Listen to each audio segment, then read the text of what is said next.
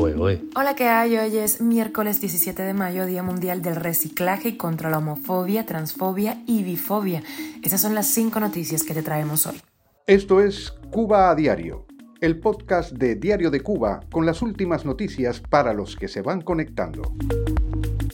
El régimen aumenta la validez del pasaporte cubano y elimina el requisito de prórroga cada dos años. Te contamos los detalles.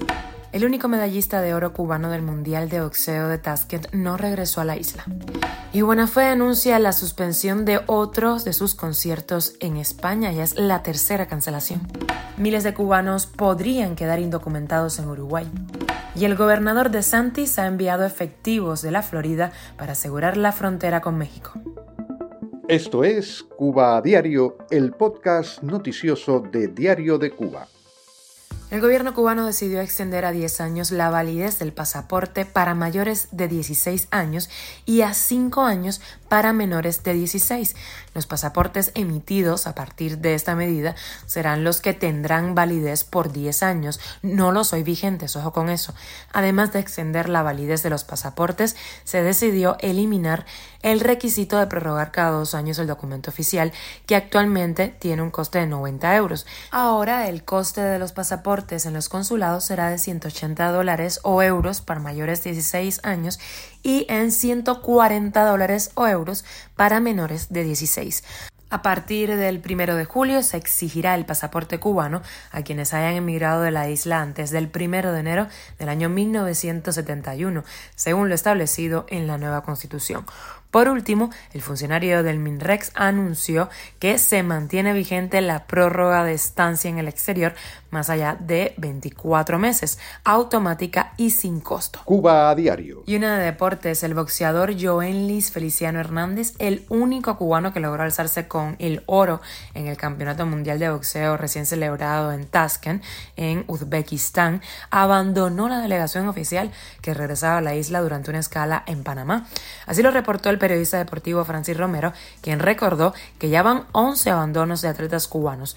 La Federación Cubana de Boxeo también confirmó la fuga en una nota publicada en Cuba Debate, en donde como siempre se señaló que se trata de una falta gravísima.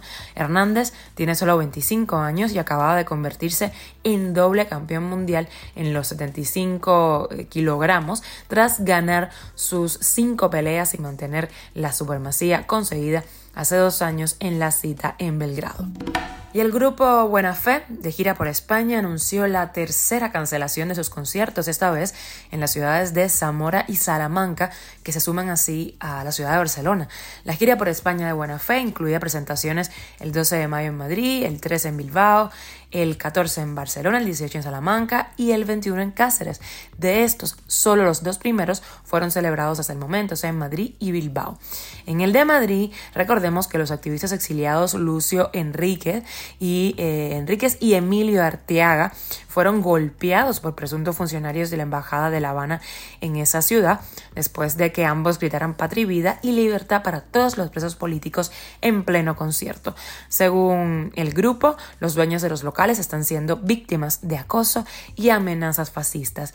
Y lo que pasa en Cuba con los cantantes que no están de acuerdo con el gobierno, ¿qué es? Cuba a diario. Migración. Alrededor de 10.000 migrantes cubanos en Uruguay podrían quedar indocumentados debido a no requisitos para la solicitud de visa en el país. Se trata de un grupo de cubanos que llegaron a Uruguay hace un par de años y que en principio solicitaban la condición de refugiados, a la que luego renunciaban para tramitar una visa para permanencia regular. El gobierno uruguayo, que antes hacía el de la vista gorda, ha comenzado ahora pedir como requisito los sellos de entrada y salida de Brasil que demuestran tránsito regular y que la mayoría de los cubanos no tienen. Pese a las nuevas trabas migratorias, el gobierno uruguayo dice no tener intenciones de deportar a los cubanos indocumentados. Y como extra viajamos a la Florida, el gobernador de ese estado, el republicano Ron DeSantis, anunció este martes el envío de ayudas, o sea, de, de agentes, de fuerzas a Texas para asegurar así la frontera sur con México ante la abdicación del deber, así lo dijo, del gobierno federal en el combate a la crisis crisis migratoria que ha creado e ignora, en su opinión, el presidente de Estados Unidos, Joe Biden. El gobernador cuenta con el apoyo del Congreso de Florida, dominado por el Partido Republicano, para promover su agenda ultraconservadora. Esto es Cuba a Diario, el podcast noticioso de Diario de Cuba, dirigido por Wendy Lascano y producido por Raiza Fernández. Gracias por estar con nosotros. Recuerda que estamos contigo de lunes a viernes en Spotify, Apple Podcasts y Google Podcast, Telegram y síguenos en redes sociales. Yo soy Wendy Lascano y te mando un beso enorme.